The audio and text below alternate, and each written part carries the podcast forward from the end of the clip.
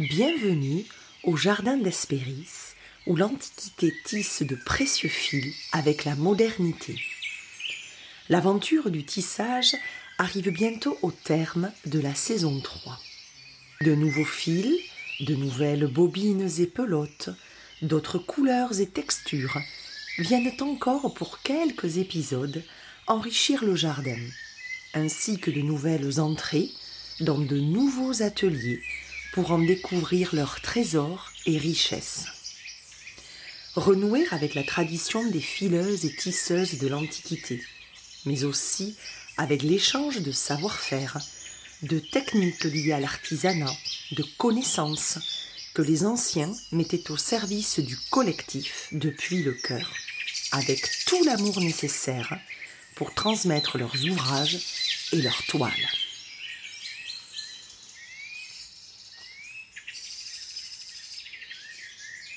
Aujourd'hui, je vous propose d'aller à la rencontre d'une nouvelle tisseuse, Lucie d'Asteria Mageia, qui tisse depuis toute petite avec l'hellénisme, depuis sa découverte de la Grèce avec sa maman. En cette pleine lune en balance, l'harmonie, l'équilibre entre le fusionnel et le relationnel sera au cœur de notre échange dans un tissage particulier avec l'Antiquité. En effet, Lucie, une passionnée d'hellénisme, prêtresse officiante hellénique, est venue au jardin nous parler de cette quête de clarté à propos de la sagesse grecque.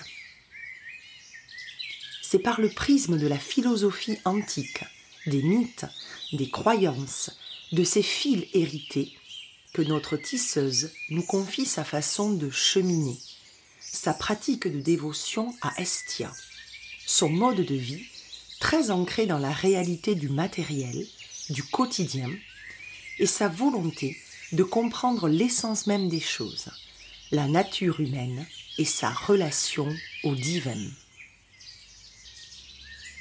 C'est un incroyable tissage entre antiquité et modernité qu'incarne Lucie.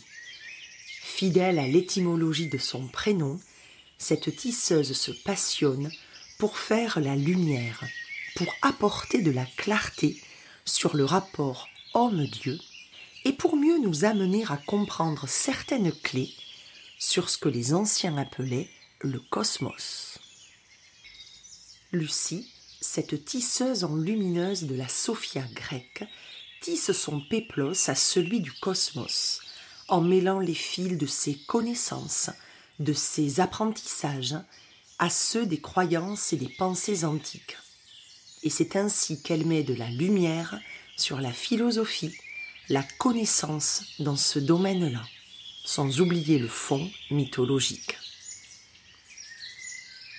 Un épisode hors des sentiers battus qui, dans son cœur, mêlera nos deux voix pour échanger sur la déesse accompagnante de ce printemps, Artémis, avec les nombreuses facettes de cette divinité mises en relief et entrelacé à notre modernité. Je vous laisse découvrir et savourer cet épisode audacieux qui nous a régalés quand nous l'avons préparé. Merci Lucie pour ton approche de l'Antiquité, tes fils complémentaires aux miens et longue vie à tes transmissions spécifiques. Si vous aimez ce podcast, mettez-y de jolies étoiles et rejoignez-nous sur le compte Instagram au Jardin d'Hespéris.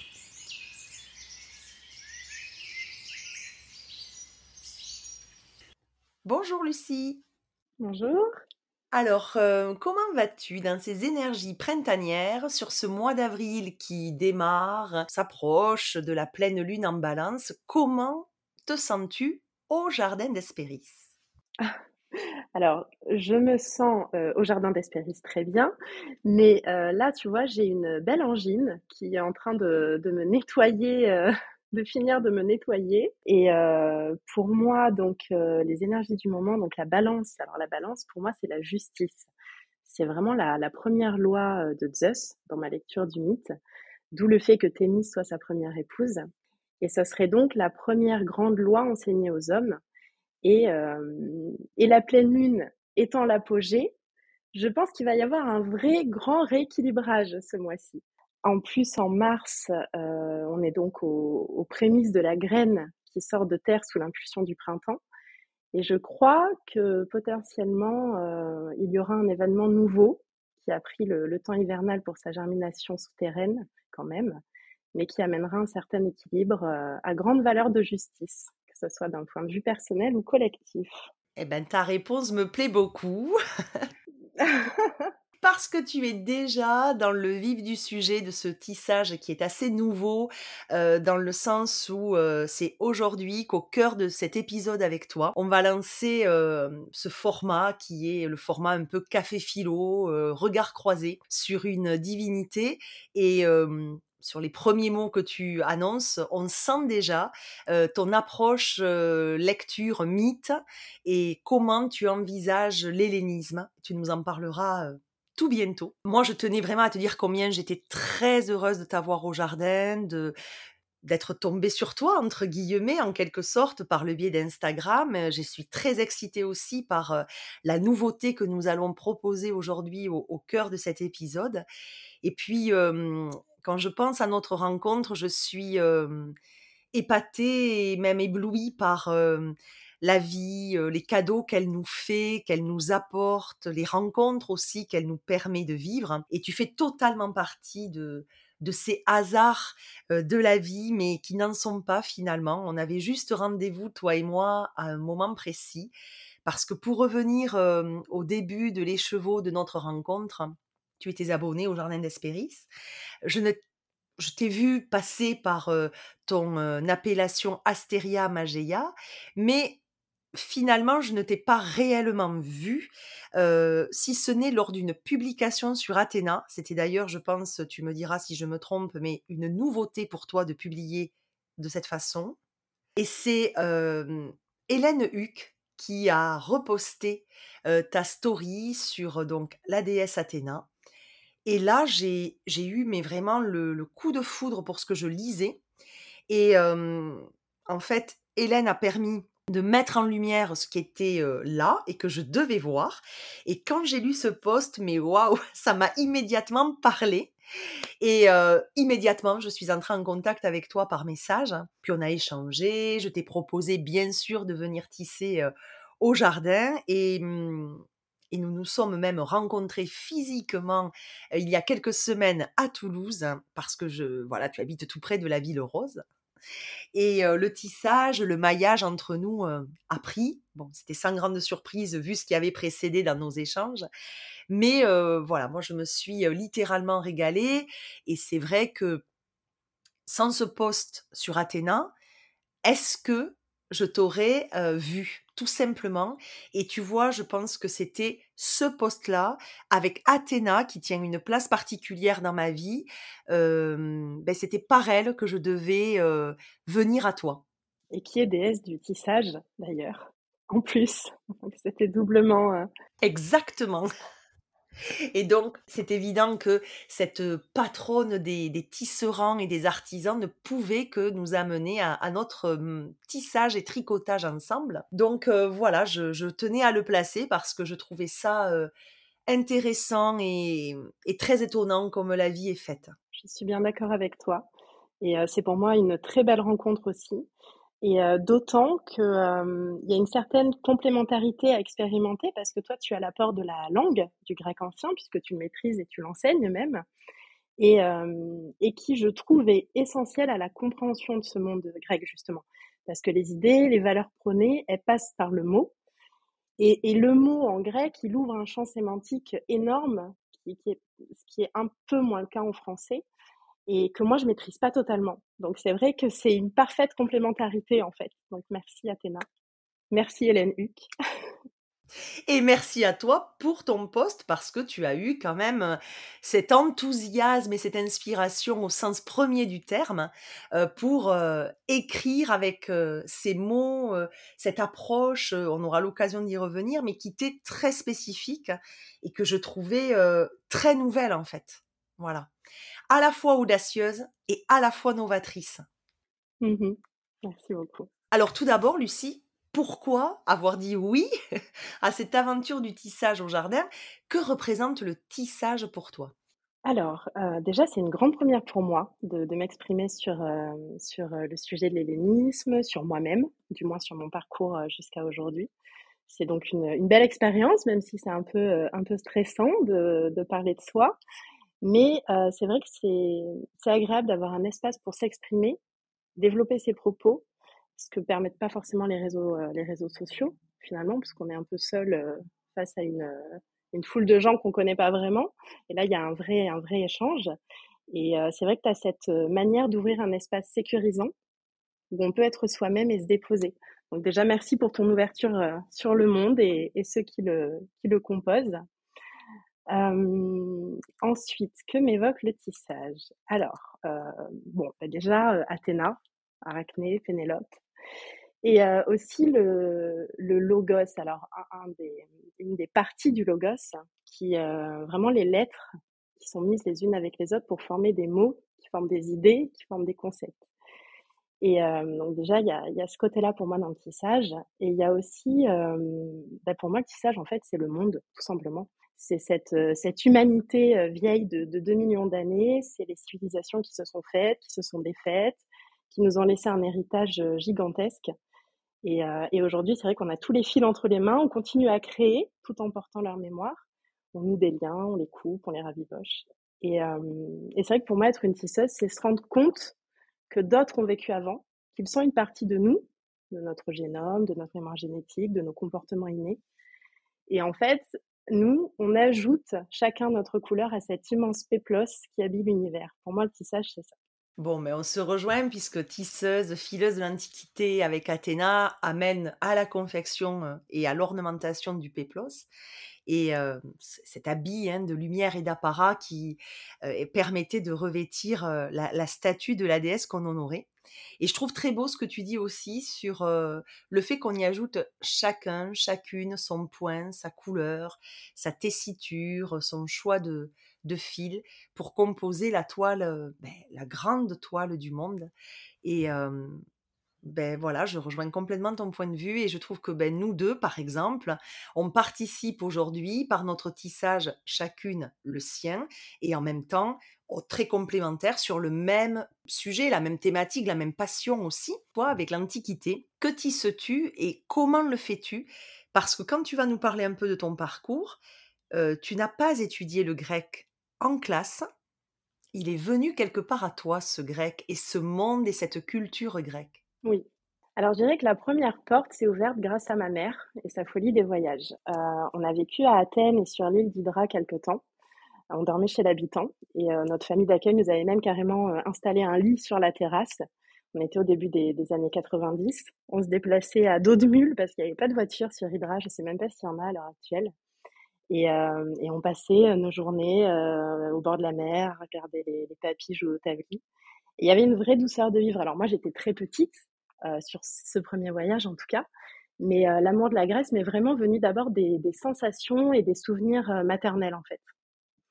Et, c'est vrai qu'on y est allé la première fois pour la Grèce et on y est toujours retourné pour les Grecs. Quoi. c'est l'hospitalité, c'est leur religion. Et euh, mon dernier voyage remonte à 2013 maintenant. Et lors d'une visite au temple de Déméter à Naxos, j'ai senti que mon âme appartenait à la Grèce. Et, comme pour comme un message retour, si tu veux, quelques jours plus tard sur une sur une autre île, un papy m'a offert un bijou, comme ça, sans raison. J'étais assise sur un banc, il s'est assis à côté de moi. Il m'a parlé, bon, j'ai jamais compris ce qu'il me racontait, je sais pas si je le saurai un jour. Et je suis rentrée en France, j'ai oublié ce bracelet. Et trois ans plus tard, je l'ai retrouvé dans un endroit assez insolite, un placard de cuisine, alors que j'entamais à peine mon dévouement à Estia. Et là, euh, j'ai commencé à, à, beaucoup plus m'intéresser à tout le panthéon euh, et à la philosophie. Et il y a eu, euh, ça a été comme une révélation, quoi, parce que, alors j'avais pas les réponses à mes questions, mais j'avais la liberté d'aller toujours plus loin dans mes questionnements. J'avais des interlocuteurs tous plus incroyables les uns que les autres, et je, je vraiment, j'ai fait un, un travail de, de, comparaison des idées. Donc, je, j'ai essayé de voir le monde à la façon des philosophes antiques, donc la quête de sens de Pythagore, le rejet des conventions pour une vie simple de Diogène, un peu le, premier écolo-activiste du, du, monde, et surtout Piron d'Hélice, qui m'a appris à suspendre mon jugement et à faire de l'autocritique permanente, pour aller vers la découverte, le plaisir de l'inattendu et toutes les possibilités que le monde renvoie. Et c'est vrai que tous ces, philosophes, ils m'ont permis de comprendre les, nomailles, les lois de la pensée religieuse grecque, peut-être bien plus que les mythes finalement. Et euh, ça va être un peu long, hein, excuse-moi.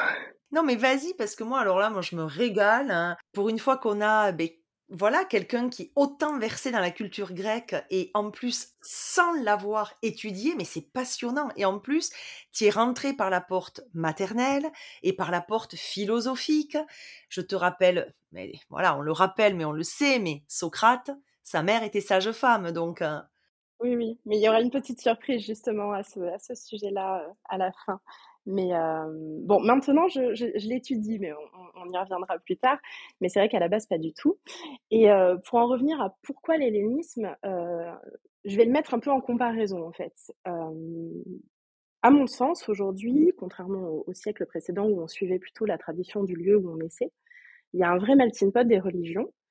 Et finalement, moi, je trouve que c'est beaucoup plus difficile à canaliser parce qu'on cherche toujours du sens on est un peu à la jonction entre une civilisation de penseurs qui doit remodeler le monde et une civilisation de suiveurs qui ne sait plus vraiment si ça vaut la peine de penser à long terme. Euh, tout a déjà, comme si tout avait déjà été abordé, que tout s'était plus ou moins euh, cassé la, la, figure. Et euh, j'ai la sensation qu'on a perdu le goût de l'humanité et qu'on tente de relier un peu tous les fils de sagesse ancienne qu'on trouve, qui se présentent, pour créer notre propre spiritualité pour moi, ça donne un mélange parfois désordonné, mais qui est logique, parce qu'en tant qu'héritier du fanatisme, on cherche à nouveau le sens de cette humanité, justement.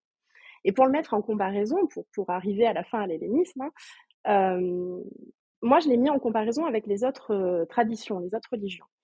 Et c'est vrai que, par exemple, les religions orientales, tout ce qui en, tout ce qui en découle, cette invitation à transcender le corps pour élargir l'esprit. Donc, certains iront vers ça, d'autres iront vers les traditions des peuples racines, proches de l'animisme, du monde des esprits, pour retrouver ce, ce, goût de la terre, des ancêtres, renouer avec les origines. Ou d'autres encore vers les religions du livre, plus confortables peut-être, plus faciles à comprendre parce qu'adaptées à notre mode de pensée, au monde actuel, à notre calendrier, notre façon de manger, nos codes. Et euh, en comparaison, moi, dans l'hellénisme, je trouve qu'il y a un vrai renversement de la pensée. Un peu comme si tu devais faire le pendu pour comprendre. Et ça, je trouve que c'est hyper excitant. Parce que c'est à la fois extrêmement terrien comme culture, euh, vraiment à la limite du, scepticisme, qui moi me correspond parce que dans ma mystique personnelle, je, je, je cherche pas à être éthérée, je le refuse même. J'ai vraiment besoin de faire dans la matière et de valider l'aspect fusionnel de la religion par le rationnel des sciences.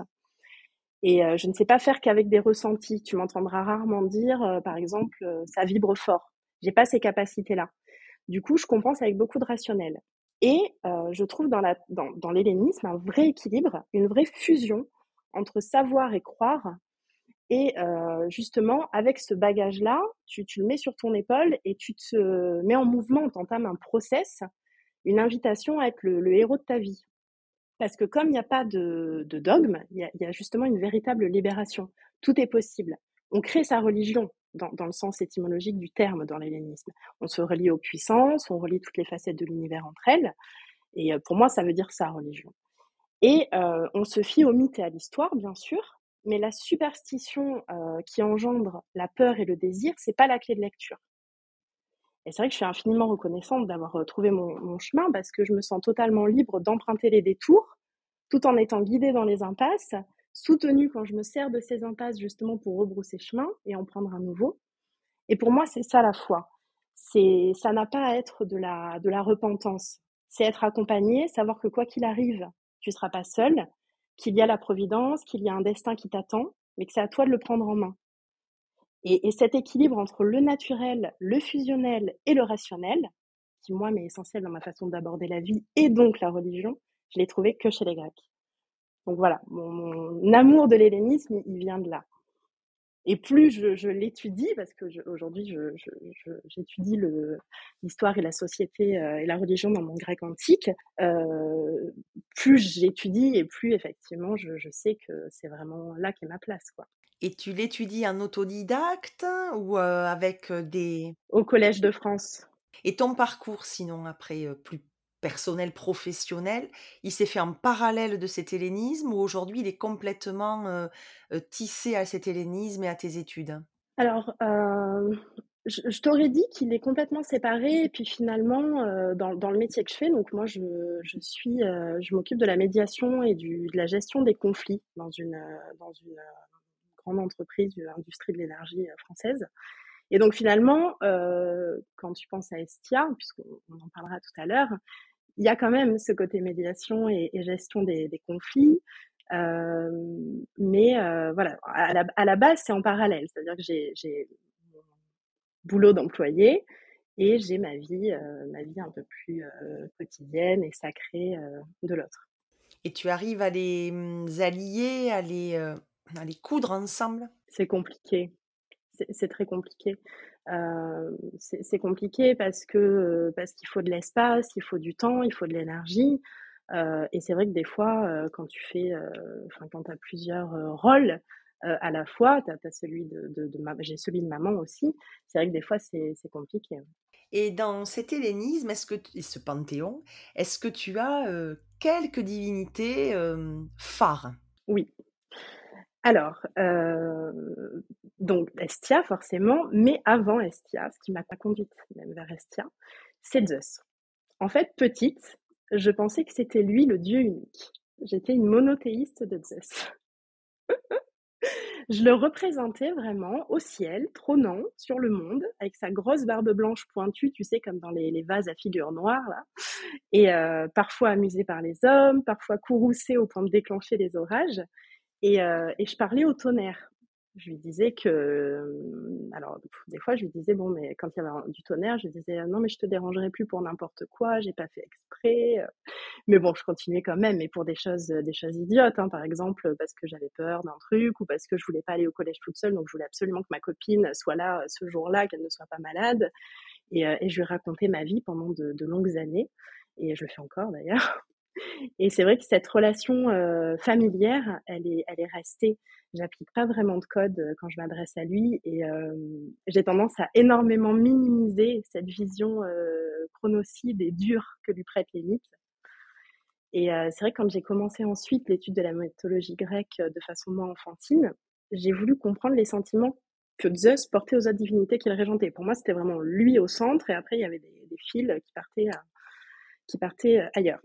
Et, et j'ai eu un blocage à un moment donné parce que je sentais qu'il, faisait toujours partie qu'il ferait toujours partie de mon culte, mais que ma limite de femme, elle ne pouvait pas totalement comprendre l'entièreté de son masculin. Alors maintenant je suis un peu revenue de ça parce que c'est sujet à controverse. Est-ce que les divinités sont féminines? Est-ce que les divinités sont masculines? Bon, mais, à l'époque, voilà, j'avais vraiment, j'avais vraiment cette problématique-là, heu, de pas pouvoir comprendre complètement. Et hem et quand j'ai réalisé ça, il y a eu comme un dévoilement, comme si, heu, Zeus m'offrait un pont, en fait, vers une divinité féminine et ce pont, c'était par l'amour fraternel qui le liait à Hestia. Parce qu'il a des liens avec, heu, avec les autres divinités, mais je trouve que le leur est très particulier. Donc bien sûr, avec ça, j'ai déjà compris qu'il régentait pas tout et que, que j'étais pas monothéiste du coup et que qu'Hestia justement, donc je me suis vraiment immiscée dans l'histoire, heu, du culte d'Hestia et je me suis rendu compte qu'elle avait cette faculté d'autogouvernance totale et je pense que c'est peut-être plus ça qui m'attire chez elle que ce qu'on peut lire à son sujet. Pour moi, elle a cette stabilité, cet équilibre, heu, à tel point qu'elle a pas besoin d'être complétée par l'amour, heu, physique. Pour moi, sa part masculine, si tant est qu'il en faut une, peut se faire justement par Zeus. Et hem et Hestia, c'est vrai que j'ai commencé à faire beaucoup de parallèles avec ma vie, ce vers quoi je tends, et et ses enseignements à chaque fois étaient étaient si justes, si limpides, si évidents et à la fois vertigineux et introspectifs, mais c'est comme si ça, ça collait à mon essence.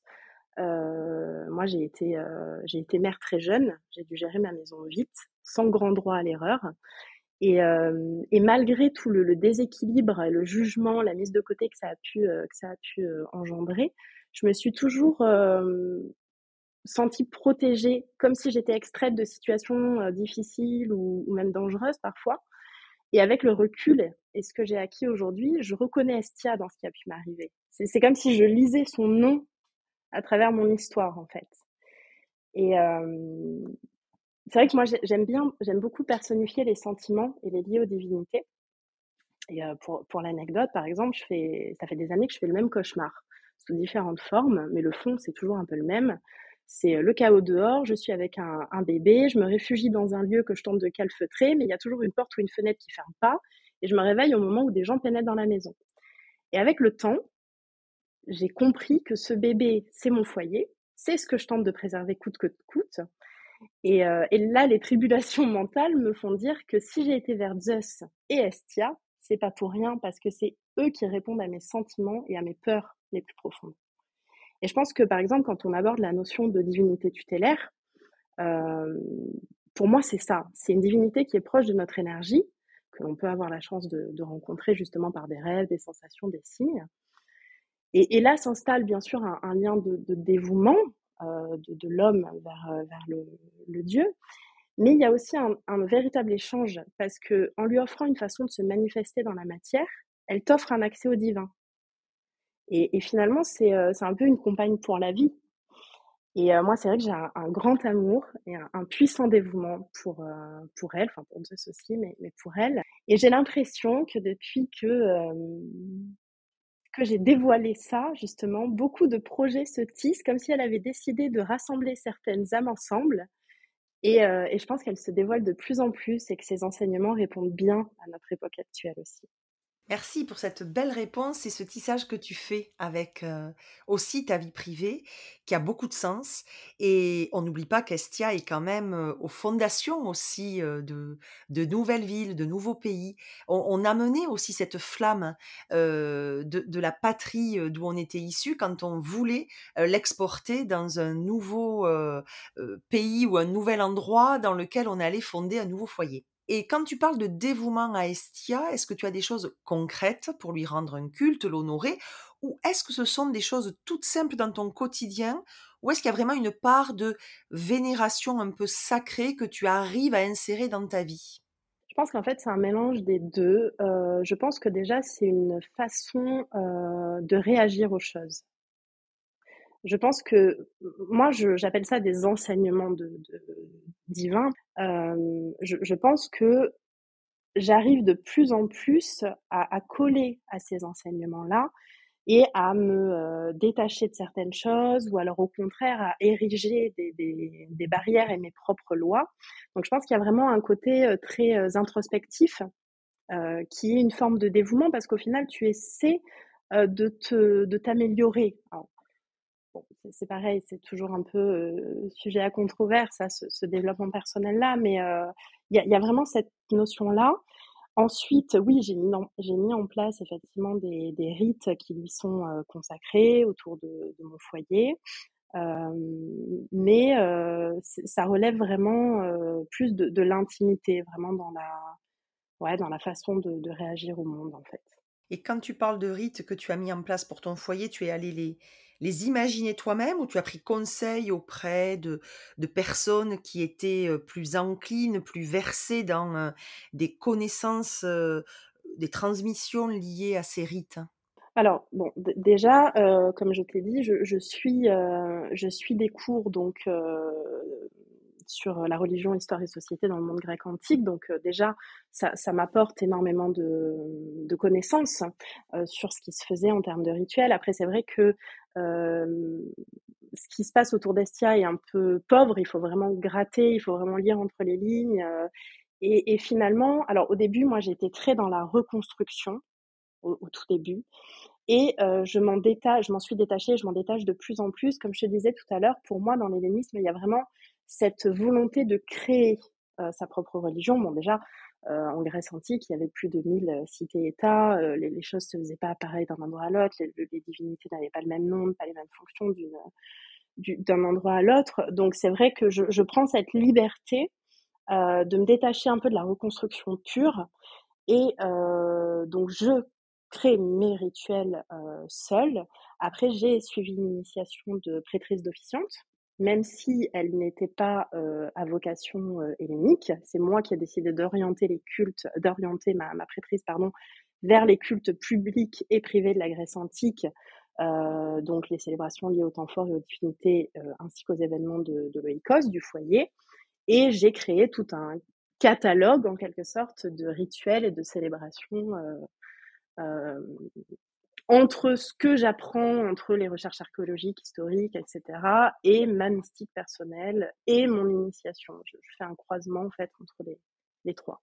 Pour après y apporter ta signature et que ça te corresponde fait. Eh ben, on ne peut comprendre qu'une chose, c'est que la façon dont tu tisses avec les divinités et cette passion que tu as pour la Grèce, pour l'hellénisme, pour ce tissage et la façon dont tu en parles, euh, l'approche que tu en as aussi, euh, ne pouvait que me parler, m'interpeller, m'attirer et aujourd'hui, c'est vrai que, bon, on ne va pas parler de Zeus ni d'Estia pour aujourd'hui, mais euh, on va croiser nos regards sur une divinité qui a été euh, et qui est toujours une grande euh, accompagnante au jardin ce printemps et qui, mmh, chez les anciens, était célébrée de, mars à, juin en priorité, mais ça fait partie quand même de, de, leur calendrier annuel. Et aujourd'hui, on va faire place à Artémis et on va mêler l'approche en fait qu'on en a et puis voilà voir un petit peu comment notre complémentarité notre tissage sur Artemis peut amener à en dévoiler certaines facettes par notre prisme personnel. Tu as dit quelque chose qui me plaît beaucoup, c'est que voilà, on aime aller au-delà de ce que la plupart des livres accessibles donne à voir de la déesse. Il y a des, bases, bien sûr, qui sont vraies, qui sont reconnues même dans les textes, mais aller voir les, facettes plus insolites, plus contrastées, plus spécifiques, euh, aller même euh, euh, gratter, comme tu as dit, des, choses un peu cachées ou qui ne se révèlent pas à celui qui vient d'un premier coup d'œil s'approcher de, cette divinité. Ça, moi, ça me parle et ça me plaît beaucoup. Et, j'aime justement voir tout ce que la divinité peut avoir à nous révéler. Et Artémis, pour ça, malgré le jeune visage qu'elle a, est quand même très riche. Et donc, j'aimerais savoir déjà si Artémis, toi, te parle et comment soit elle est venue à toi à un moment, soit ton, l'approche que tu en as, ce que tu aimes en elle déjà.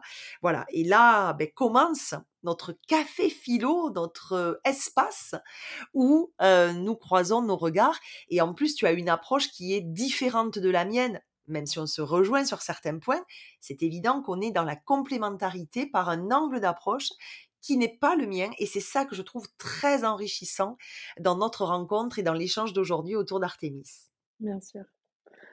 Alors, pourquoi Artémis Je pense que d'abord, il faudrait que je réponde presque à la question pourquoi la philosophie?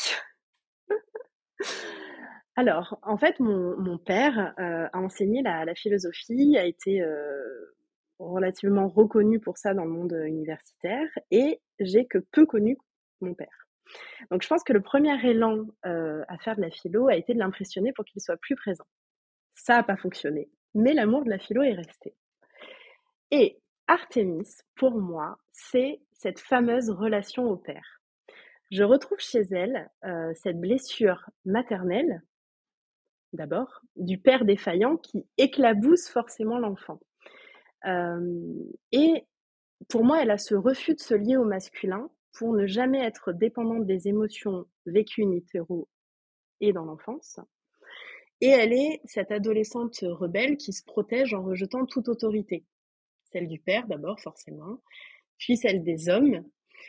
Et euh, pour moi, il y a vraiment ce refus de s'abandonner à l'amour, à l'amour même, par crainte de se laisser façonner, asservir, comme si c'était une faiblesse d'aimer, une perte de contrôle. On voit d'ailleurs qu'elle refuse même à ses suivantes hein, d'aimer. Donc pour moi, Artemis, euh, le premier lien, ça a vraiment été euh, ce côté euh, de, de, solutionner la relation au père. J'ai vraiment vu un miroir en fait en elle. Oui, elle fait un peu payer à Zeus, que tu aimes par ailleurs. C'est très grec, c'est très mythologique, c'est de la tragédie. On aime la tragédie. Ben oui, c'est ça, tu peux même aller dans la jusqu'à la tragédie là. Mais effectivement, elle fait payer quelque part à son père son non-positionnement aussi aux côtés de Leto, euh, qui laisse vraiment aux griffes des rats, et, et donc aussi le, la non-présence qui qu'il a auprès de ses euh, enfants, euh, en l'occurrence Artémis et son frère jumeau Apollon. Qu'est-ce que tu trouves en Artémis qui pourrait t'inspirer ou qui pourrait t'intéresser, piquer ta curiosité? Alors, les, sentiments euh, qu'elle me provoque, ça va être vraiment essentiellement la solitude. Ces fois où tu ne peux compter que sur toi, où tu dois impérativement trouver ton sauf-conduit seul. Pour moi, Artemis, c'est ça. C'est vraiment cet élan-là. Après, il y a aussi euh, l'espace sain pour aller vers la sororité, qui n'est pas toujours facile. La sororité, mine de rien, nous les femmes, on a encore beaucoup de travail là-dessus. Euh, c'est aussi l'autonomie, la liberté et les aléas de la vie. Euh, par exemple, les problèmes euh, liés à l'enfantement, la cruauté de la nature qui peut donner, reprendre en un instant, et, et même la colère féminine. Oui, beaucoup la colère féminine. D'ailleurs, quand, quand, je la, quand, quand, je tisse avec elle, j'essaie de pas trop être en colère. Sinon, mes, mes traits de, de lune en bélier, mon impulsivité ressortent beaucoup trop. Mais j'aime beaucoup les commencements à ses côtés. Quand je suis au début d'un projet ou que je passe une nouvelle étape, que j'ai besoin d'une impulsion créatrice et puissante. les rituels de lâcher prise aussi. Quand j'ai besoin de laisser parler ma fougue, je la trouve extrêmement douée pour défoncer les barrières mentales. Tu vois? Après, au niveau de, de, la perception, je pense que je suis très formatée par les représentations dans l'art grec. Euh, les, divinités, j'ai du mal à me les représenter autrement que, comme elles ont été euh, représentées par les artistes. Et, euh, c'est vrai qu'elle, je vais avoir cette représentation, ces traits adolescents d'archère fougueuse qui me viennent en tête à chaque fois. Et aussi peut-être l'aspect jumelle d'argent aux côtés du, aux côtés du frère d'or. et peut-être pour aussi cette impulsivité qu'on rapproche du bélier. Tu sais, celui qui ose se lancer, qui pose la première graine et qui, par qui tout commence. Vraiment, pour moi, elle est, elle est un peu tout ça. Et toi? Ben, je vais rebondir déjà sur ce que tu as dit. Moi, Artemis, elle me parle beaucoup parce que justement, elle est dans cette... Euh, et puis, elle me parle beaucoup cette année je l'ai toujours beaucoup aimé pour son aspect contrasté, la personnalité rebelle dès son adolescence envers son père. là aussi, histoire personnelle qui a fait interférence très certainement. Mais effectivement, la fougue, j'aime beaucoup cette idée qu'elle est aux prémices, qu'elle est la graine. C'est pour ça aussi que on la célèbre sur ce printemps. moi, j'ai beaucoup, mmh, j'ai beaucoup aimé être guidée et je le suis vraiment encore cette année. Je le sens très fort sur ces sentiers de liberté, d'audace, de j'ose. Voilà. Et mmh, c'est vrai que quand elle demande à son père, hein, quand elle ose demander au, dieu des dieux, donc à Zeus, tout ce qu'elle lui demande, alors que ça ne rentre pas dans les conventions et les représentations qu'on a de la jeune fille, alors dans la société comme dans la mythologie, elle n'est pas la fille à papa et elle va lui demander clairement autant d'épithètes que son frère, elle va lui demander euh, toutes les montagnes en possession, d'être accompagnée d'un essaim de, nymphes qui seront ses prêtresses, d'avoir aussi son allure, d'avoir son mode de vie. Et finalement, euh, il va lui céder parce que je pense que lui aussi, euh, ben voilà, il est un peu mal à l'aise de reconnaître que là, il n'a pas été très présent sur les premiers pas de sa, de sa fille. Et donc, c'est vrai que Zeus lui cède sur beaucoup. Mais en fait, ce qui me plaît aussi, c'est que elle annonce ce qu'elle veut vivre et comment elle veut le vivre. Elle assume totalement ce choix de, ben, de la coupe à la garçonne, de, de la tunique courte, hein, euh, du carquois en, en, bandoulière. Et elle lui demande pas vraiment son avis là pour le coup. Elle lui dit je t'annonce ça, voilà ce que je souhaite, mais de toute façon, que tu valides ou pas, c'est ma vie, c'est mon choix, c'est mon tracé. Ça, je trouve que c'est très inspirant pour être aligné avec soi, pour respecter ses choix et les assumer, et donner de la force aussi pour suivre sa ligne. Voilà. Ça, c'est vraiment le point capital et crucial chez Artemis, et encore plus fortement cette année pour plusieurs choses bah, que, j'ose mettre à titre privé, professionnel aussi, dans ma vie. Et après, ben, tu es sensible aux mots, donc je pense que ça va te, parler et te plaire. Dans l'hymne homérique qui est consacré à Artémis, on parle d'Artémis aux flèches d'or, qui est aussi appelée la parthénoi, la parthénos, puisque je vais le laisser au, singulier, la parthénos digne de respect. Et parthénos, c'est intéressant parce que c'est un mot hybride en grec qui est avec l'article féminin et la terminaison masculine, et qu'on a souvent mis à Athéna pour le côté très mixte qu'elle a elle aussi, hein, mais que l'on trouve, plus rarement, mais on le trouve, pour Artémis. Et très longtemps, même dans les textes reconnus par de grands traducteurs, Parthénos est traduit par la Vierge. Or, avant tout, c'est la jeune fille célibataire. Voilà. Et là, euh, c'est vrai que j'arrive à un croisement intéressant sur ce qui est dit à son propos, c'est qu'elle n'a pas toujours été chaste. Elle le reproche à ses suivantes quand ça ne l'arrange pas, mais euh, il n'empêche que euh, on lui connaît des histoires d'amour, euh, notamment avec Orion, mais elle peut aimer au masculin comme elle peut aimer au féminin aussi. Voilà, et quand elle est avec une de ses, de ses favorites qu'elle va transformer en ours, donc Callisto, hein, la très belle, et que Zeus a séduite. Alors là, de nouveau, le père qui, tu vois, qui revient se mêler d'une histoire d'amour et qui va séduire ben, la, favorite, qu'essaie elle-même de, de séduire Artémis. Donc là, c'est encore un conflit père-fille. Et je trouve que elle se déchaîne dans une jalousie et une rage qui montrent aussi que elle est capable d'aimer, même si elle reste sur sa réserve et qu'elle se méfie. Il n'empêche que quand elle se lance, ben, elle n'a pas de chance à chaque fois. Et pour autant, elle, elle, ose le, faire à certains moments. Et voilà. Et c'est ça qui me plaît, c'est que il y a aussi ce, célibat assumé, cette façon de vivre sans être mère. Hein. la vie pour elle s'est dessinée comme ça et ça ne l'empêche pas d'être déesse des nouveau-nés, autant animaux que humains. Et je trouve ça magique que ce contraste, même dans cette épithète mixte, hybride, se retrouve autant dans sa propre vie. C'est ce que moi je nomme l'art grec. C'est toujours. Mais c'est beau, c'est très délicat, c'est très subtil et nuancé. Et, tu vois, je trouve intéressant qu'on l'associe dans ses nombreuses épithètes à la déesse aussi des eaux.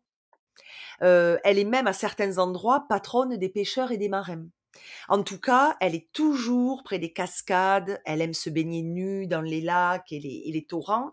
Elle est très, euh, très en lien avec cet élément de l'eau dans les forêts et montagnes.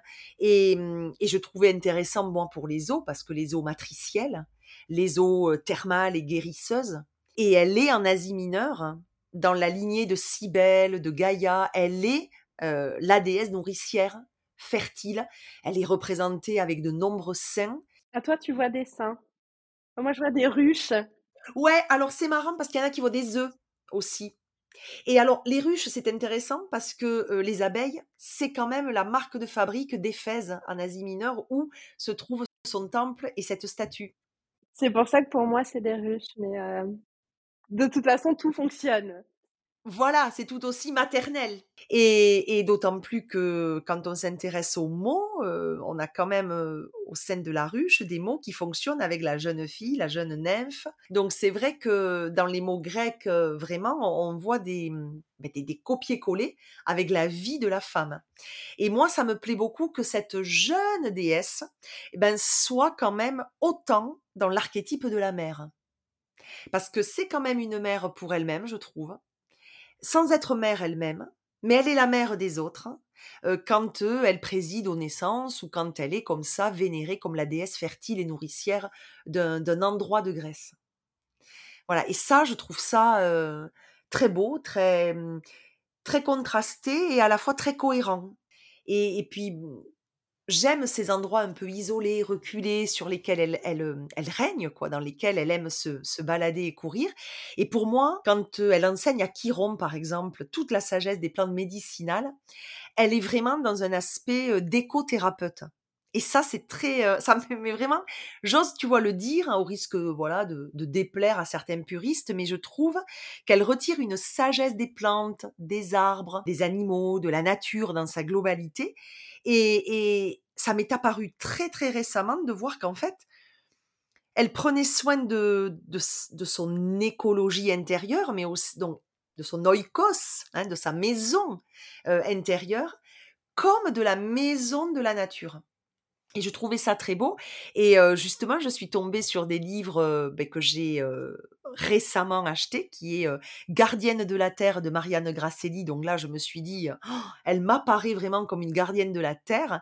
Et puis, le nouveau livre de Maïva Morin, qui est Sagesse sauvage. Mais je trouve que Sagesse sauvage, c'est hyper approprié dans l'image hein, que j'ai d'Artémis, qui m'est personnelle, mais c'est hyper quand même approprié à l'image que je me fais d'Artémis dans ses forêts, dans ses recoins de sous-bois, dans cette sagesse de la nature qu'elle retransmet. Enfin, voilà, moi je trouve qu'elle a toutes ces colorations qui ne sont pas quand même diffractées, tu vois, c'est quand même des, des, des fils qui, qui, peuvent aller dans un même sens. Elle a plusieurs flèches à son arc corde à son arc. Mais elle est euh, à la fois spécifique, unique dans son contraste, dans sa mm, pluralité, mais elle reste cohérente avec sa ligne de conduite. Tout à fait. Mais il y a vraiment, de toute façon, cette pluralité euh, chez les divinités euh, grecques. C'est, ils sont, pour moi, ils, ont chacun leur monde. Et ils, et sur ces sentiers, de liberté, d'audace, de j'ose. Voilà.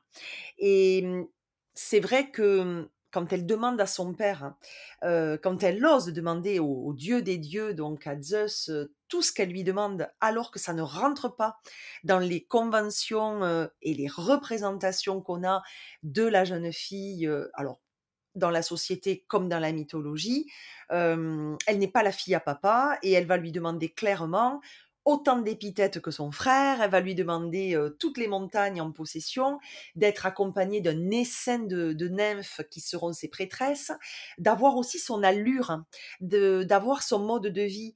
Et finalement, euh, il va lui céder parce que je pense que lui aussi, euh, ben voilà, il est un peu mal à l'aise de reconnaître que là, il n'a pas été très présent sur les premiers pas de sa, de sa fille. Et donc, c'est vrai que Zeus lui cède sur beaucoup.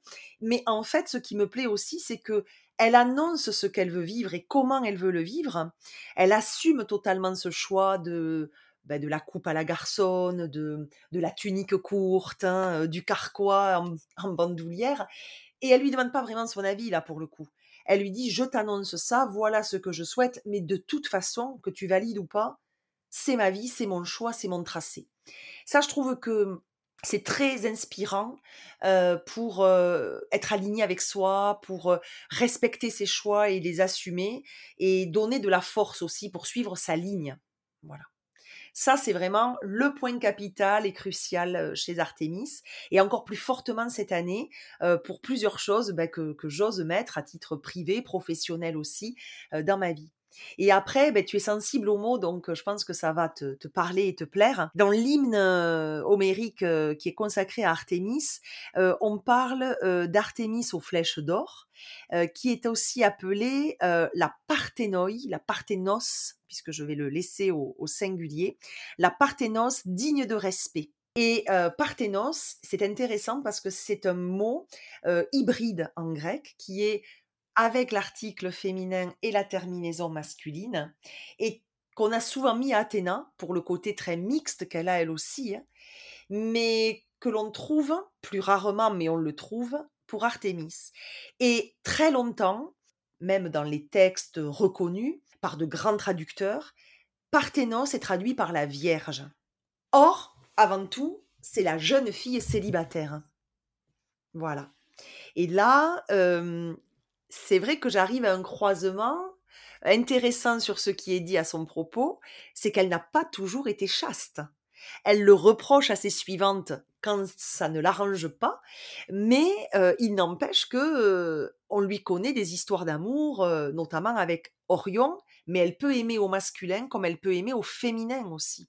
Voilà, et quand elle est avec une de ses, de ses favorites qu'elle va transformer en ours, donc Callisto, hein, la très belle, et que Zeus a séduite. Alors là, de nouveau, le père qui, tu vois, qui revient se mêler d'une histoire d'amour et qui va séduire ben, la, favorite, qu'essaie elle-même de, de séduire Artémis. Donc là, c'est encore un conflit père-fille. Et je trouve que elle se déchaîne dans une jalousie et une rage qui montrent aussi que elle est capable d'aimer, même si elle reste sur sa réserve et qu'elle se méfie. Il n'empêche que quand elle se lance, ben, elle n'a pas de chance à chaque fois.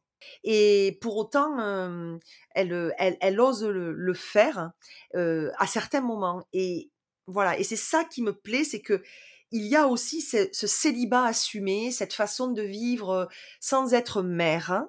la vie pour elle s'est dessinée comme ça et ça ne l'empêche pas d'être déesse des nouveau-nés, autant animaux que humains. Et je trouve ça magique que ce contraste, même dans cette épithète mixte, hybride, se retrouve autant dans sa propre vie. C'est ce que moi je nomme l'art grec. C'est toujours. Mais c'est beau, c'est très délicat, c'est très subtil et nuancé. Et, tu vois, je trouve intéressant qu'on l'associe dans ses nombreuses épithètes à la déesse aussi des eaux. Euh, elle est même à certains endroits patronne des pêcheurs et des marins.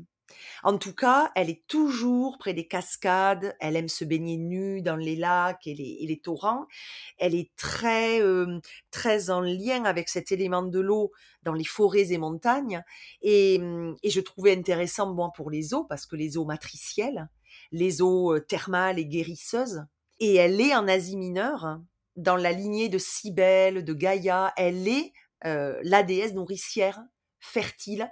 Elle est représentée avec de nombreux seins. À toi, tu vois des seins. Moi, je vois des ruches. Ouais, alors c'est marrant parce qu'il y en a qui voient des œufs aussi. Et alors, les ruches, c'est intéressant parce que euh, les abeilles, c'est quand même la marque de fabrique d'Éphèse en Asie mineure où se trouve son temple et cette statue. C'est pour ça que pour moi, c'est des ruches. Mais euh, de toute façon, tout fonctionne. Voilà, c'est tout aussi maternel. Et, d'autant plus que quand on s'intéresse aux mots, euh, on a quand même euh, au sein de la ruche des mots qui fonctionnent avec la jeune fille, la jeune nymphe. Donc c'est vrai que dans les mots grecs, euh, vraiment, on voit des, ben, des, des copier-coller avec la vie de la femme. Et moi, ça me plaît beaucoup que cette jeune déesse eh ben, soit quand même autant dans l'archétype de la mère. Parce que c'est quand même une mère pour elle-même, je trouve sans être mère elle-même, mais elle est la mère des autres, euh, quand euh, elle préside aux naissances ou quand elle est comme ça vénérée comme la déesse fertile et nourricière d'un endroit de Grèce. Voilà, et ça, je trouve ça très beau, très, très contrasté et à la fois très cohérent. Et, et puis, j'aime ces endroits un peu isolés, reculés, sur lesquels elle, elle, euh, elle règne, quoi, dans lesquels elle aime se, se, balader et courir. Et pour moi, quand euh, elle enseigne à Chiron, par exemple, toute la sagesse des plantes médicinales, elle est vraiment dans un aspect euh, d'éco-thérapeute. Et ça, c'est très, ça me met vraiment, j'ose, tu vois, le dire, hein, au risque, voilà, de, déplaire à certains puristes, mais je trouve qu'elle retire une sagesse des plantes, des arbres, des animaux, de la nature dans sa globalité, et, ça m'est apparu très très récemment de voir qu'en fait, elle prenait soin de, de, son écologie intérieure, mais aussi donc, de son oikos, hein, de sa maison intérieure, comme de la maison de la nature. Et je trouvais ça très beau. Et justement, je suis tombée sur des livres ben, que j'ai récemment achetés, qui est Gardienne de la Terre de Marianne Grasselli. Donc là, je me suis dit, «Oh, elle m'apparaît vraiment comme une gardienne de la Terre. Et puis, le nouveau livre de Maëva Morin, qui est Sagesse sauvage. Mais je trouve que Sagesse sauvage, c'est hyper approprié dans l'image hein, que j'ai d'Artémis, qui m'est personnelle, mais c'est hyper quand même approprié à l'image que je me fais d'Artémis dans ses forêts, dans ses recoins de sous-bois, dans cette sagesse de la nature qu'elle retransmet. Enfin, voilà, moi je trouve qu'elle a toutes ces colorations qui ne sont pas quand même diffractées, tu vois, c'est quand même des, des, des fils qui, qui, peuvent aller dans un même sens. Elle a plusieurs flèches à son arc corde à son arc. Mais elle est à la fois spécifique, unique dans son contraste, dans sa mm, pluralité, mais elle reste cohérente avec sa ligne de conduite. Tout à fait. Mais il y a vraiment, de toute façon, cette pluralité euh, chez les divinités euh, grecques. C'est, ils, sont, pour moi, ils, ont chacun leur monde. Et, il, et ce monde est connecté aux autres mondes. Mais euh, ils, ont vraiment, et quand tu parlais d'intérieur-extérieur, ça c'est pour moi très typique des déesses euh, vierges, donc Athéna, Artémis, Estia, c'est vraiment cette, euh, cette fonction de présider autant à l'intérieur de soi-même qu'à l'extérieur. Et, et, je suis totalement d'accord avec toi, et sagesse sauvage, c'est très beau. Merci Maëva Morin. Mais je, je, trouve beau justement de transposer un titre aussi moderne personnel et moderne, de pouvoir le transposer sur une divinité qui a quand même de l'impact, parce que c'est pas rien Artémis. Voilà, et pour finir, moi je trouve qu'Artémis, elle est aussi souvent confondue avec Hécate. Euh, il y a certains endroits où on la mêle et où elle représente cette triple déesse, où elle représente cette triple phase lunaire. Et, Hécate euh, est quand même aussi dans la sagesse, dans euh, l'éclaireuse. elle est appelée la, la phosphorose, la phosphorescente. Mais elles sont toutes les deux porteuses de lumière, de toute façon. Et c'est ça qui est beau, c'est qu'Artémis, elle est aussi, avec sa torche, l'éclaireuse qui fait traverser les bois, finalement, au sens propre comme imagé. Enfin, moi, je trouve que elle est, elle est pleine, en fait. Voilà. Elle est, oui, comme, comme, comme la lune, oui. Non, mais c'est... Tu comprends l'aspect déesse lunaire, ouais. Et tu vois, je trouve qu'en parler d'elle aussi sur cette pleine lune en balance qui représente l'équilibre, ben, qu'est-ce qu'elle fait avec l'écosystème si, si ce n'est rétablir l'équilibre? Euh, Qu'est-ce qu'elle fait aussi dans sa propre vie? Euh, Tu parlais par rapport euh, aux relations avec son père, elle essaie de trouver son équilibre aussi par rapport à ce qu'elle a vécu. Et même dans son masculin-féminin, elle a quand même aussi... Elle est jumelle, donc la gémellité déjà fait qu'il y a une notion de balance. D'équilibre, forcément. Mmh. C'est ça. Et moi, je trouve que c'est très beau qu'on puisse en parler aujourd'hui sur, cette, sur cet épisode de pleine, de pleine lune en balance. Et est-ce que tu aurais une approche philosophique un peu d'Artémis? Je cherche. Je, je, vais réfléchir. On va, on va parler d'autre chose. Et puis, si ça me vient, je, je te le dirai tout à l'heure. Ok. Bon, est-ce qu'en tout cas, ce tissage à quatre mains t'a plu, Lucie? Oui, énormément énormément. Tu vois, j'étais un peu stressée.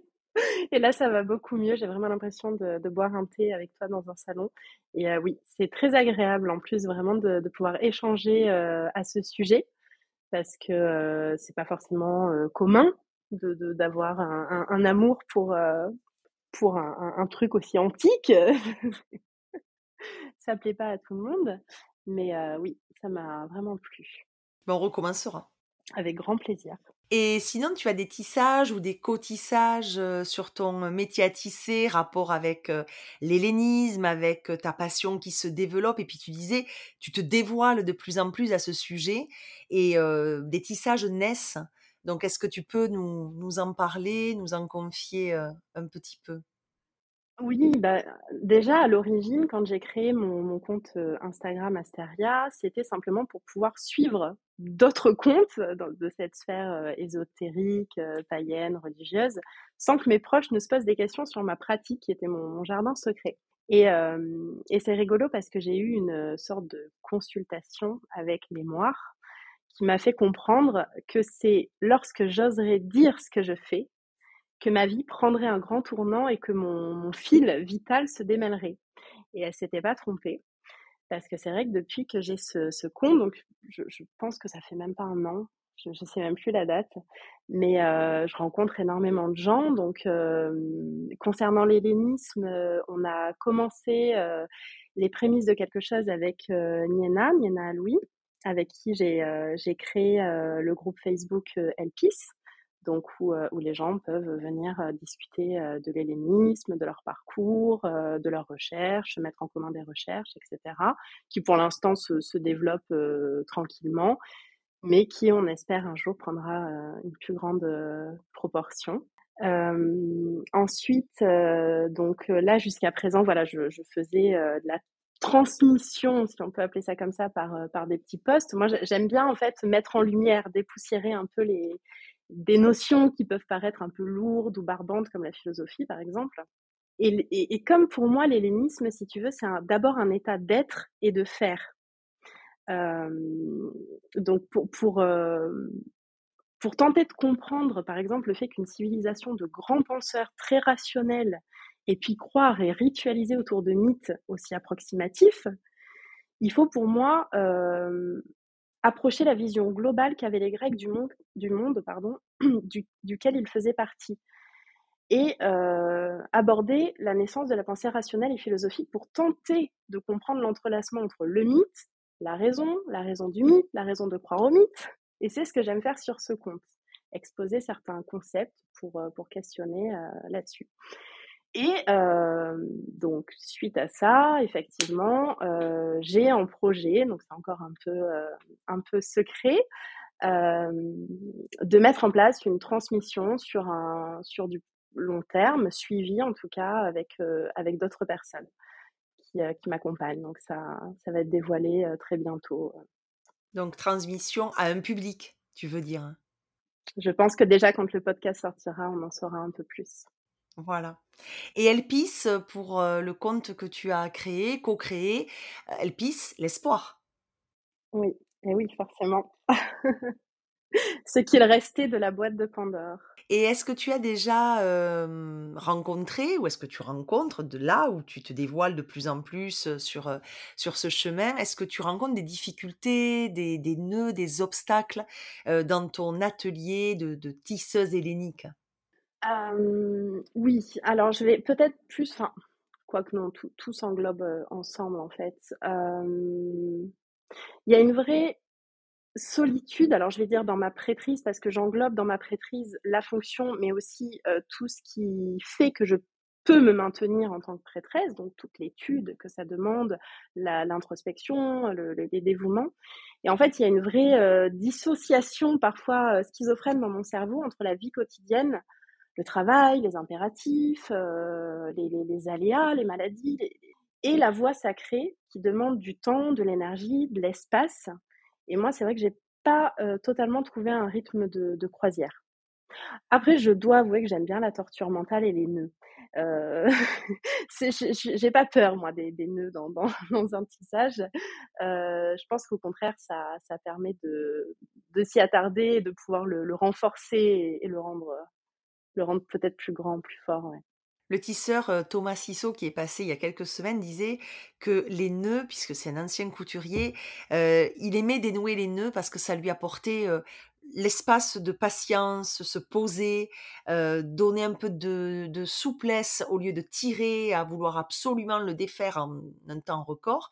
Ça permettait un temps de pause pour justement se recentrer, se concentrer et avec patience et un peu de souplesse, on y arrivait. Et mmh, voilà, peut-être que, que c'est ça aussi que tu aimes dans les nœuds. oui, peut-être. Ça doit être ça. Ouais, ouais. Et est-ce que tu as déjà pensé au, au, type de tisseuse que tu es ou que tu seras aussi dans tes futurs projets? Est-ce que tu, même si, voilà, pas te mettre une étiquette, mais te définir, te caractériser un petit peu sous cet angle-là? Je pense que je suis une, une tisseuse enlumineuse. Tu vois, j'ai cette envie de, de, mettre au jour et de dynamiser, un peu comme euh, les porteuses de lumière qui, qui dans l'ombre de la nuit, euh, viennent déposer les lanternes jusqu'aux chaumières. Et euh, donc, il y, a ça, et il y a aussi cette quête. Bah, la philosophie, pour moi, elle fait, elle fait, vraiment totalement partie de ma vie, elle fait partie de mon culte, elle fait partie de ma foi. Et donc, je pense aussi forcément à la philosophie. Et, euh, et, j'aime questionner le, pourquoi finalement plus que le comment. Et, je pense que je suis en quête euh, éternelle de compréhension du monde. Et, euh, et je remets souvent, enfin je remets toujours, même tout en question, ma vérité d'hier, c'est rarement celle de demain.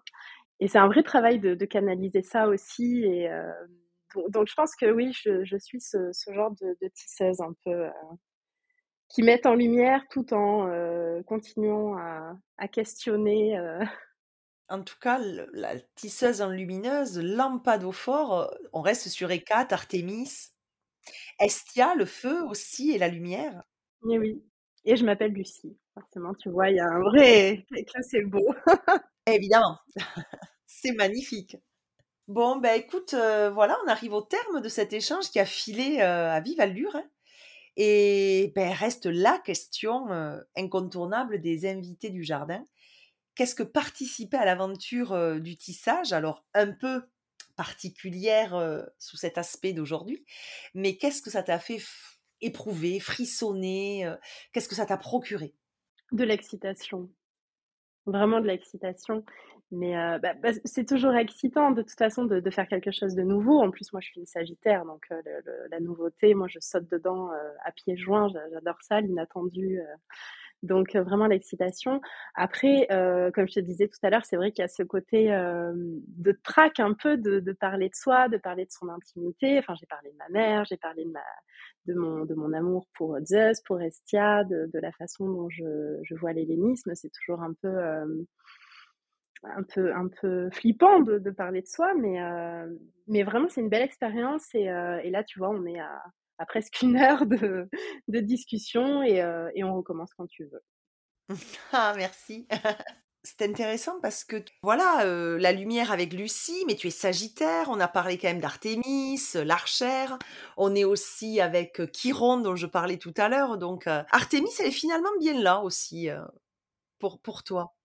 Oui, totalement. Mais d'ailleurs, je trouve hyper intéressant de lier, euh, alors quand, on aime et qu'on est euh, ouvert à l'astrologie, mais je trouve, étant donné que l'astrologie est, relativement liée au, mythe grec, je trouve très intéressant quand on aborde une divinité de regarder justement dans son thème astral où elle se situe et ce que ça raconte. Je, trouve qu'il y a un lien qui se crée euh, différent. Euh, par exemple, moi avec Estia, j'ai regardé l'astéroïde Vesta et ça m'a donné une, une autre couleur à notre relation. Ouais, je te rejoins, je l'ai fait tout récemment et c'est vrai que ça, ça ouvre euh, le champ euh, et, ça donne des clés. Et dans la première saison du jardin, je, reliais toujours euh, la, lunaison et le signe astrologique de la lunaison à la divinité. En fait, c'était le prétexte pour parler de la divinité et de son rapport avec le signe astrologique. Et je trouvais qu'il y avait quand même à creuser aussi à titre personnel. Et tu vois, c'est arrivé sur mon chemin au moment voulu. Ça m'a beaucoup nourri. Mm. Bah, tu vois, moi j'ai une lune en bélier et euh, donc j'ai une, euh, j'ai une Artémis euh, au printemps. Ouais, Artémis est là. Et justement, en parlant de nourriture, comment toi, la philosophie, puisqu'on a compris qu'elle était au cœur quand même de ta vie, de tes enseignements, de tes apprentissages, de... c'était une vraie nourriture pour toi, comment tu t'en nourris? Qu'est-ce qu'elle t'apporte précisément? Alors en fait, tu vois, c'est un peu comme euh, certains vont faire de la méditation ou aller chez le psy. Moi, quand j'ai un truc qui coince, je fais de la philosophie.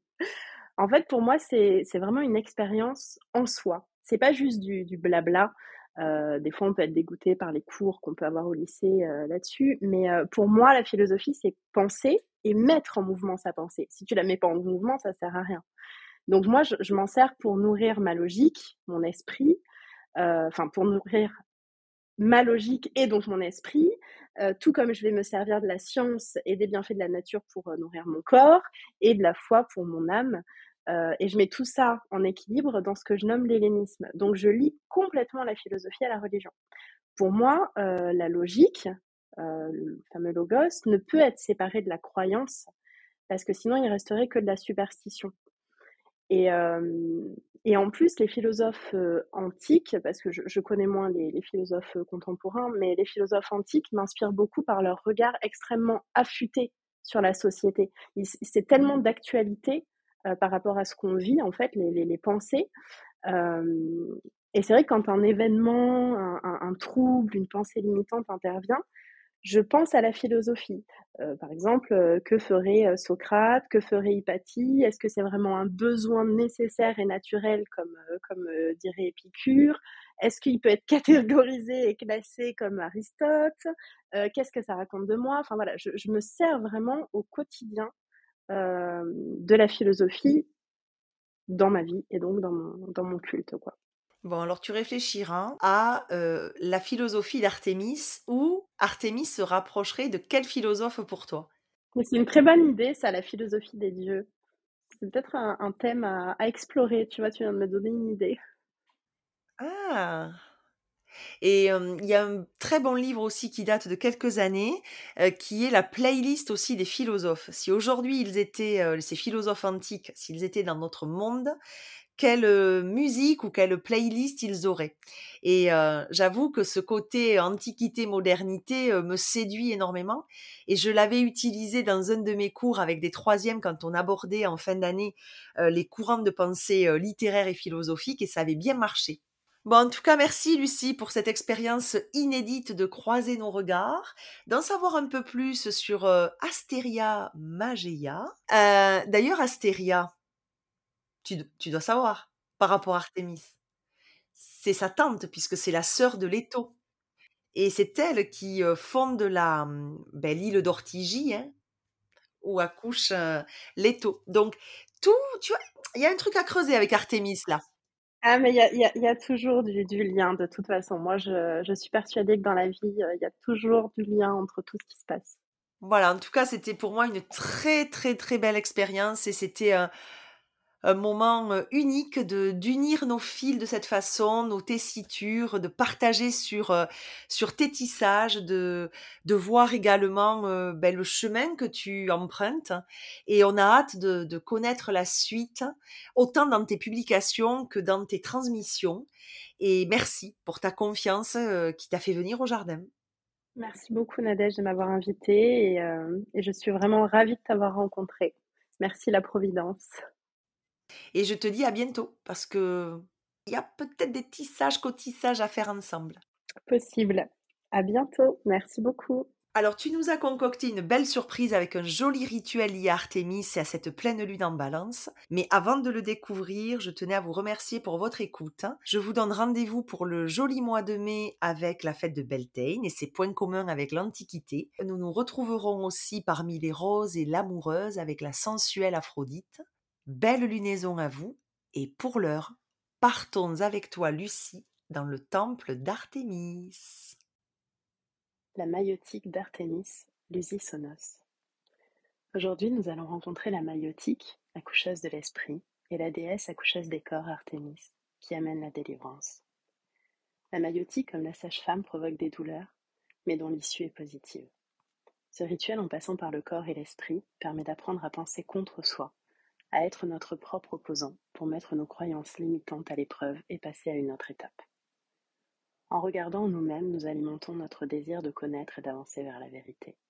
Nos prises de conscience en passant par la verbalisation vont être expulsées, puis corrigées. Nous sommes attachés à nos croyances. Notre équilibre en dépend souvent. Une croyance qui s'effondre, c'est la fin de notre monde. Ça nous rappelle que nous avons vécu dans l'erreur, et ça peut être parfois tragique. Il est difficile de les laisser partir, car nous les aimons, elles nous définissent, nous identifient. Nous pouvons avoir l'impression que, si elles disparaissent, nous disparaîtrons aussi, que nous serons livrés à l'inconnu. Mais l'inconnu n'est autre que ce qui demande à être connu. La délivrance, c'est accepter la fin de nos croyances et d'une partie de nous-mêmes, tout en sachant que nous renaîtrons toujours. La maïotique, c'est lever le voile de la confusion et des limitations pour regarder la vérité en face. Pour ce rituel, nous aurons besoin d'une bande de tissu assez longue pour ceindre le ventre sous la poitrine et d'un stylo. Nous allons consacrer cette bandelette à Artémis, de la manière qui convient à chacun. Cela peut simplement se faire avec des mots, sans artefact. Une fois fait, prenons le temps d'écrire cette croyance limitante, celle qui nous accompagne lorsque nous souhaitons créer et faire naître, celle qui nous vient en tête et nous contraint dans nos envies et projets. Maintenant, nous pouvons la nouer autour du ventre sous la poitrine, là où le diaphragme se bloque avec l'anxiété. Votre corps est désormais contenu. Le nœud est fait. Sentons le poids et la compression de cette croyance. Elle peut nous entraver, gêner nos mouvements, nous démanger. Vous allez la garder plusieurs heures, peut-être plusieurs jours. Et durant tout ce temps, ce travail menant à la délivrance, nous allons pouvoir entamer le dialogue avec nous-mêmes pratiquer la maïotique. La symbolique originale de ce rituel est de fermer et ouvrir la matrice. Ce rite est une initiation, un passage. Pour accoucher, il est vital de s'ouvrir au bon moment afin de laisser passer ce qui doit émerger. Nous avons porté, nous avons nourri, nous avons protégé cette croyance. Il est maintenant temps d'en être délivré. Lorsque vous délirez la ceinture, le lien avec cette croyance sera supprimé. Ce passage du corps et de l'esprit est celui d'une autre étape de vie. Maintenant, vous allez laisser la ceinture derrière vous. Cette croyance, ce n'est plus vous. Vous êtes désormais ouvert à un autre présent. En témoignage de gratitude envers Artemis Lucesonos, qui vous a accompagné, qui a participé au dégrafage et à la libération, cette ceinture lui sera offerte. Cette ceinture qui représente désormais l'état abandonné, la pièce intime qui nous a contenu tout ce temps est désormais remise entre les mains de la gardienne des accouchements. Vos projets n'attendent que vous. Vous n'êtes pas vos croyances. Vous n'êtes pas limité.